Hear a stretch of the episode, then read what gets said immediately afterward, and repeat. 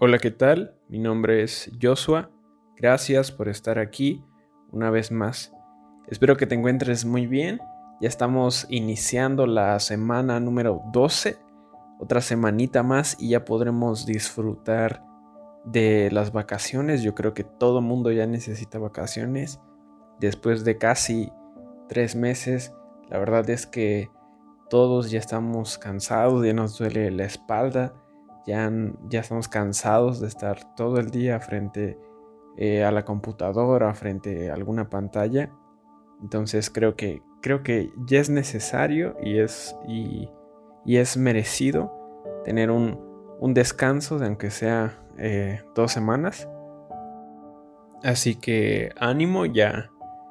Un, un, jaloncito más, un esfuerzo más y ya estaremos disfrutando de las vacaciones. Si recuerdas, estamos llevando una serie, una serie que se llama Camino a la Cruz, donde estamos recordando, viviendo, aprendiendo sobre todo sobre lo que Jesús dijo, hizo, estableció en su última semana eh, en la que fue entregado, en, su último recorrido antes de, de ir a la cruz. En los episodios anteriores hablamos sobre, sobre dos cosas principalmente. La primera es que Jesús siempre ha sido su anhelo, su deseo, estar cerca de nosotros, estar cerca de sus hijos. Él no está lejos, está más cerca de lo que imaginamos. Y la segunda cosa es que Él quiere que no solo eh, prediquemos o, que solo hablemos, sino que lo demostremos con nuestras acciones, que dejemos atrás las apariencias, que dejemos atrás el querer impresionar a los demás y que lo manifestemos tanto por fuera, pero principalmente por dentro, en nuestro corazón principalmente, que lo que predicamos lo demostremos con acciones, con hechos, palpables. Hoy, para no hacer tan larga, para no hacer tan largo este episodio, vamos a tratar de resumir. Aparte de contar historias, aquí nos gusta resumir. Pero como siempre, la recomendación, lo ideal es que tú leas los capítulos en tu casa, que tú los estudies a más profundidad, con más interés, para que si a mí se me va algo, si me va algún dato, interesante, importante, pues eh, tú, tú puedas aprender, que complementes tu información leyendo. La última vez nos quedamos en que Jesús había establecido el gran mandamiento que consistía en, en, el amor a Dios y en el amor a nuestro prójimo. Especialmente se lo decía a los fariseos porque no había amor en ellos. Eran expertos en la palabra, en, las leyes, pero lo que ellos decían no coincidía con lo que actuaban. Y por eso eh, Jesús les demostraba esto, o les hacía esta recomendación, les hacía, les exigía esto. Después Jesús continuó enseñando. Sabemos que Jesús como ya hemos visto, es un maestro por excelencia. Continuó enseñando, continuó narrando eh, parábolas para que se nos hiciera más fácil entender lo que él decía o lo que quería que aprendiéramos. Y básicamente estas enseñanzas se resumen en mantenernos firmes hasta el final de los tiempos, en no dejarnos guiar por falsas tradiciones, por falsas doctrinas, inclusive por falsos profetas, da advertencias o manifiesta lo que serían las señales en los últimos tiempos. Pero básicamente esas eran sus enseñanzas. Mantenernos reales, mantenernos originales, no contaminarnos, mantenernos firmes en el propósito y en el diseño original de Dios y perseverar hasta el fin para que podamos obtener la salvación, para que podamos entrar algún día a la tierra prometida, al lugar que Él ha preparado para cada uno de nosotros. Es, es un pequeño resumen, pero ve y estudia eh, cuando puedas, cuando tengas un tiempo libre, más sobre, sobre estas enseñanzas. Hoy vamos a leer el libro de, Juan, especialmente o específicamente en el capítulo 18. Sé que estábamos eh, llevando o estábamos leyendo del libro de Mateo, pero en esta ocasión vamos a, basarnos, vamos a guiarnos por el libro de, de Juan. Más adelante te voy a decir por qué. Hay algo que se menciona en este libro, hay algo que menciona este autor que los demás omitieron y que me parece muy importante para la lección o para lo que Dios nos quiere enseñar en este día, en esta semana. Jesús siguió enseñando, ya te conté un poco acerca de, lo que de lo que él enseñó en estos últimos días. Y uno de sus discípulos, desgraciadamente, aunque todo ya estaba eh, predestinado, establecido, se vendió en su corazón. Estaba más el deseo, el anhelo del dinero y por las circunstancias, por, el, por la ambición, por el deseo, pues vendió o se vendió y ya sabemos que los fariseos, los expertos en la ley, cada vez estaban tentando más a Jesús, buscaban pretextos, excusas para hacerle caer, buscaban algún argumento, algo eh, para que pudieran encarcelar, para que pudieran juzgar a Jesús, porque sus enseñanzas estaban levantando, estaban ganando a mucha gente, la estaban, estaba abriendo los ojos de las personas. Y Judas, al saber esto, aprovechó la situación, fue a donde estaban estos sumos sacerdotes, donde estaban los que querían matar a Jesús, los que querían encarcelarlo, y fue e hizo un trato con ellos. A cambio de 30 monedas de plata, según la Biblia, Judas iba a entregar a Jesús. Y así fue, después de Jesús haber establecido la Santa Cena después de haber compartido el pan y el vino con sus discípulos y después de haber orado en el monte del Getsemaní, después de haber orado, después de haber velado toda esa noche, después de haber aceptado la voluntad del, del Padre, te recomiendo que si no vas a leer los demás capítulos, al menos leas o busques este específicamente, en el momento en el que Jesús estaba orando en el Getsemaní, porque es el único momento que vas a encontrar en toda la Biblia en que Jesús estaba orando, estaba sintiendo temor, porque Jesús era profeta, Jesús ya sabía lo que le iba a acontecer, todo el dolor que venía para él.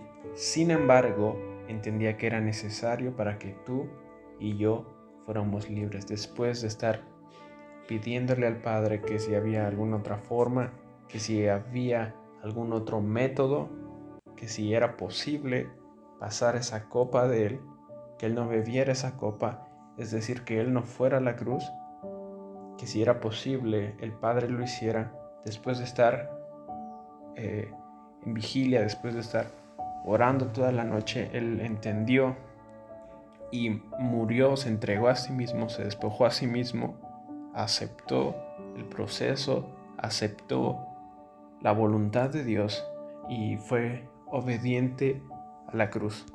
Tal vez más adelante, eh, en episodios, hablemos más sobre hacer la voluntad de Dios, sobre ser obedientes, sobre aceptar los procesos, aceptar lo, que Dios quiere, los planes de Dios, aunque a veces nos cueste o no nos gusten, sobre morir a nosotros y aceptar la voluntad de Dios. Muy probablemente si lo hablemos en, episodios posteriores. Sin embargo, ya me estoy desviando un poquito. Eh, como te decía, te estaba resumiendo todo esto. Jesús cena con sus discípulos, ya les había enseñado. Jesús ora. Judas se vende se pone de acuerdo con estos expertos en la ley, con estos que querían entregar a Jesús, se ponen de acuerdo. Y una vez que ya conocemos todo esto, ya podemos ahora sí leer el capítulo 18 de Juan. Ya podemos, ya tenemos como la idea mínima, los datos mínimos necesarios para poder entender, para poder comprender esta historia. Bien, el capítulo de Juan, el capítulo 18, empieza de esta forma. Habiendo dicho Jesús estas cosas, salió con sus discípulos al otro lado del torrente de Cedrón, donde había un huerto en el cual entró con sus discípulos. Y también Judas, el que le entregaba, conocía aquel lugar porque muchas veces se había reunido allí con sus discípulos. Judas, pues, tomando una compañía de soldados y alguaciles de los principales sacerdotes y de los fariseos, fue allí con linternas y antorchas y con armas. Pero Jesús, sabiendo todas las cosas que le habían de sobrevenir, se adelantó y les dijo, ¿A quién buscáis? Le respondieron a Jesús Nazareno. Jesús les dijo, Yo soy y estaba también con ellos Judas el que le entregaba. Y aquí, antes de leer el versículo 6, quiero que hagamos una pausa y recapitulemos. Ya entendimos que Judas se vendió, que había personas en el poder, que había, según expertos en la ley, supuestos santos a los cuales la presencia y sobre todo las enseñanzas de Jesús ya les habían molestado y su único plan su único plan, su única manera de librarse de él era asesinándolo, era encarcelándolo. Una vez que Judas les dice dónde está, van junto con Judas una compañía de soldados, es decir, una multitud iba acompañando a Judas para presenciar el arresto de Jesús. Recordemos que Jesús había tomado mucha fama, mucha popularidad, había ganado el corazón de muchas personas por sus enseñanzas, por la manera en la que él predicaba, enseñaba, enseñaba y por todos los milagros que realizó. Y el primer punto para que podamos aprender es una compañía de soldados, si tú lo buscas en otra versión o si lo googleas, buscas en internet, una compañía de soldados en aquel entonces, no sé ahorita, pero en aquel entonces estaba compuesta, estaba formada por aproximadamente 600 soldados. Es decir, no iban ni 10 ni 20, eran más de 500 soldados los que iban por Jesús. Si, bueno, al menos a mí, cuando ves reunido un grupo de, de 20, 50, inclusive 100 personas, ya, ya, ya imponen, ya, ya se siente su presencia, ya, ya se ven. Ahora imagínate 600 personas siguiendo órdenes para buscarte, para encarcelarte, que saben, que sabes, perdón, que no van a, darte los buenos días, sino que van a encarcelarte. Sin duda alguno, estos, estos 600 soldados, más los que iban ahí de chismosos, más los que más los expertos, más las personas que se, unieron a todo, toda esta compañía de soldados, imponían, podrían atemorizar. Yo creo que hasta algún discípulo tuvo miedo, se enojó. Bueno, vamos a hablar un poquito más sobre eso en unos minutos. Pero sin duda alguna su presencia imponía, te hacía pensar, te hacía dudar. Pero vamos a ver lo que sucedió una vez que Jesús les dijo, yo soy. Versículo 6, cuando les dijo, yo soy, retrocedieron y cayeron a la tierra. Retrocedieron y cayeron. ¿Te imaginas? Esas 600 personas, esos 600 soldados que iban a buscar a Jesús, que buscaban encarcelarlo, una vez que Jesús dijo o afirmó que Él era, estas personas cayeron, retrocedieron. ¿Y por qué te estoy diciendo esto? Para que podamos ver cuán poderoso es el nombre de Jesús, para que podamos ver que el nombre de Jesús tiene poder, que a pesar de las circunstancias, de los problemas, del proceso, cuando nosotros manifestamos y establecemos el reino de Dios, que cuando nosotros manifestamos y decimos el nombre de Jesús, que cuando nosotros declaramos palabra de vida, nuestros problemas, nuestros soldados, aquellas personas que vienen por nosotros, aquellas situaciones, aquello que nos quiere intimidar, como en este caso, retroceden, caen, porque ante el nombre de Jesús, ante su presencia, toda rodilla, todo dominio, toda potestad se cae y se dobla. Y te estoy dando, Dios nos está dando esta, este mensaje, esta enseñanza el día de hoy, para que si en esto, en este año, en estos meses que están por delante, nosotros nos sentimos en alguna situación difícil, en la que nos sentimos atrapados, encarcelados, manifestemos el nombre de Jesús. Podemos declarar, establecer a Jesús en nuestra casa, en nuestra vida, en nuestra familia, en cualquier lugar al que vayamos, en aquel lugar donde manifestemos y donde establezcamos su nombre, las tinieblas, todo lo negativo, toda la oscuridad retrocede como sucedió con estos soldados. Y es una enseñanza maravillosa porque inclusive aún esas personas que no creían en él, que iban a arrestarlo, a hacerle daño, con solo decir, con solo reconocer Jesús su autoridad y establecerla, en ese momento esas personas cayeron. Ahora imagínate que no puede hacer Jesús en tu vida, que no puede hacer Jesús en, esa, en ese problema, en esa enfermedad, en esa situación, en esa cárcel en la que tú estás en la que muchas veces como jóvenes nos encontramos. Así que hoy te animo a que si estás en un momento de estos, manifiestes y declares el nombre de Jesús, porque cuando lo hacemos, cuando lo declaramos, cosas extraordinarias empiezan a suceder a nuestro alrededor. Como sabemos y como ya hemos hablado en episodios anteriores, la llegada de Jesús, el propósito de Jesús ya estaba profetizado, establecido desde siglos atrás. Por ello era necesario también que Jesús fuera encarcelado, fuera juzgado y fuera a la cruz. Entonces, después de que sucede esto, e, este acontecimiento poderoso, después de que caen los soldados, Jesús acepta su destino, acepta la voluntad del Padre para que fuésemos salvos y Jesús se deja llevar por, por estos soldados, es juzgado por los sumos sacerdotes.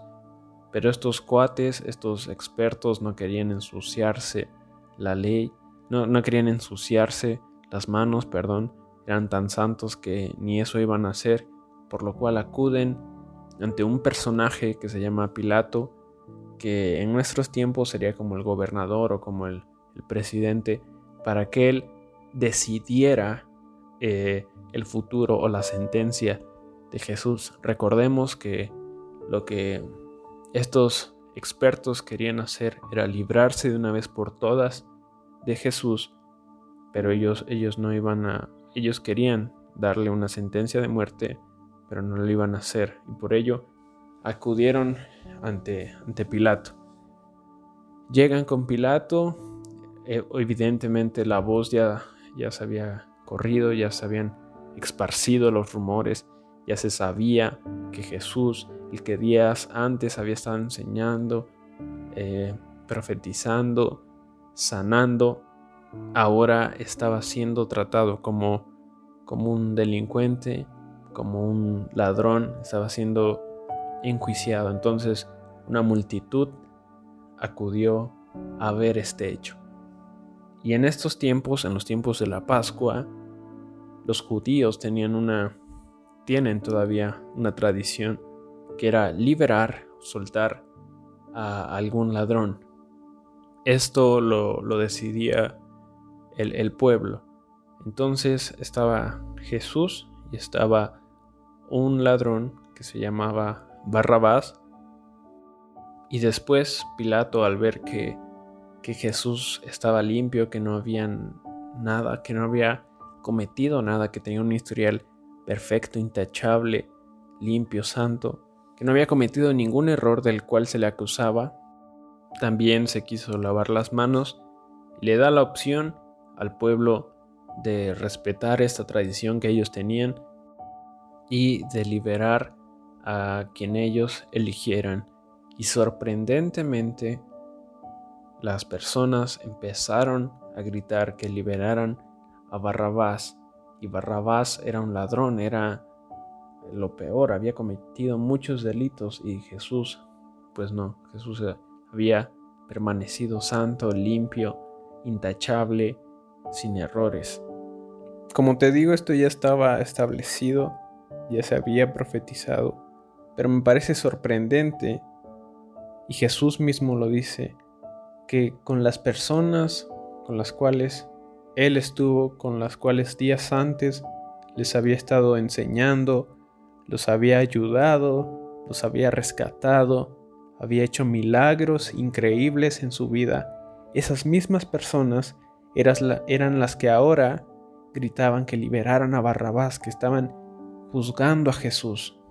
Se dejaron llevar por la presión de los demás, se dejaron llevar por los comentarios, por las influencias externas de los demás, porque ellos ya habían conocido a Jesús, habían estado con Él, sin embargo escucharon voces ajenas y se dejaron guiar, se dejaron llevar, se dieron ante la presión, a pesar de lo hermoso y de lo bueno que había sido Jesús con ellos, ellos le dieron la espalda, lo negaron. Y aún en este tiempo en que Jesús salió victorioso, un pequeño adelanto, un pequeño spoiler que todos ya sabemos, a pesar de que Jesús ya está a la diestra del Padre victorioso, a pesar de todo eso, nosotros, al igual que estas personas, muchas veces le damos la espalda a Jesús, lo negamos, así como lo negó Pedro también, lo negamos pero es porque no lo conocemos lo suficiente o es porque nos da miedo manifestarlo. Nos da miedo que nos juzguen, no nos sentimos perfectos, no nos sentimos limpios, no nos sentimos dignos. Lo que quiero decirte con este mensaje, lo que Dios quiere enseñarnos el día de hoy, es que no neguemos a Jesús en nuestra vida, no le neguemos tanto el acceso a, nuestra casa, a nuestra familia, a nuestro corazón, pero tampoco lo neguemos ante las demás personas. Está relacionado con lo que venimos hablando en el episodio anterior, que lo manifestemos no solo en nuestra apariencia, sino también en nuestro corazón, que no lo neguemos como lo negaron estas personas, que no cedamos ante la presión de este mundo, de nuestras amistades inclusive, de nuestros compañeros, que si hemos decidido seguir a Jesús, creer en Él, darle la bienvenida a nuestra casa, a nuestra familia, nos mantengamos firmes a pesar de los problemas, a pesar de la presión de los demás, a pesar de las voces ajenas, de las voces enemigas, que nos, que nos paremos en la raya y sigamos firmes, porque si seguimos firmes y nos mantenemos hasta el fin, lograremos alcanzar la meta, lograremos terminar la carrera, lograremos reunirnos algún día con Él. Que las circunstancias, que los problemas, que lo que los demás digan de ti no te mueva sobre lo que Jesús ya ha dicho de ti.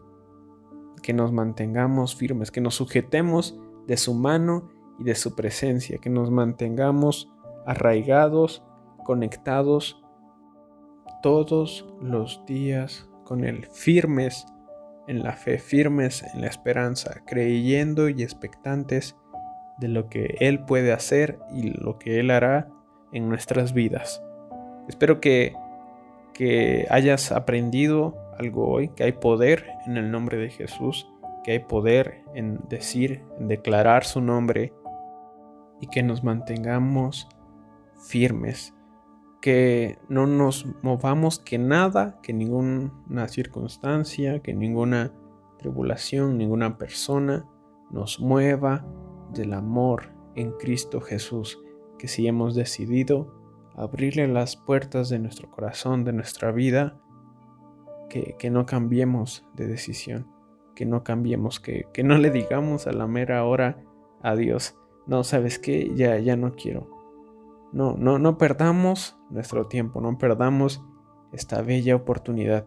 Aunque las personas te juzguen, te desprecien por, por seguir a Jesús, por creer en Jesús, tú mantente firme, porque tarde o temprano vendrá tu recompensa. Y aunque no llegara tu recompensa en esta tierra, en la próxima vida, en, en el reino, allá sí tendremos nuestra recompensa. Allá no habrá más sufrimiento, ni más dolor, ni más enfermedades. Allá podremos disfrutar de la presencia del Padre. Ya sabes que si te quieres unir a la conversación lo puedes hacer mediante Instagram. Es la red donde estoy más activo. Mi usuario es Jos, J-O-S-S-Rick. Si tienes alguna duda, algún comentario, si no le entendiste algo, pues puedes hacérmelo saber por ese medio y pues trataremos de, aprender juntos, de, de, establecer esas dudas. No soy algún experto, pero si en algo te puedo ayudar, pues adelante. Espero que tengas un excelente lunes, que tengas un excelente inicio de semana. Ánimo, estamos a días, a días de disfrutar de las vacaciones, de descansar. Ten una semana llena de éxitos, llena de bendiciones. Espero que seas sorprendido y que seas impactado por el amor y por las bendiciones de Dios. Mantente firme y si estás pasando por un problema, por alguna situación triste, desfavorable, manifiesta el nombre de Jesús y tus enemigos, tus gigantes, retrocederán se irán, caerán, porque hay poder en su nombre. Espero que hayas aprendido algo. Si llegaste hasta aquí, muchísimas gracias. Nos estamos escuchando la próxima semana. Continuamos con esta serie y estamos a punto de terminarla. Sin más por el momento, nos vemos.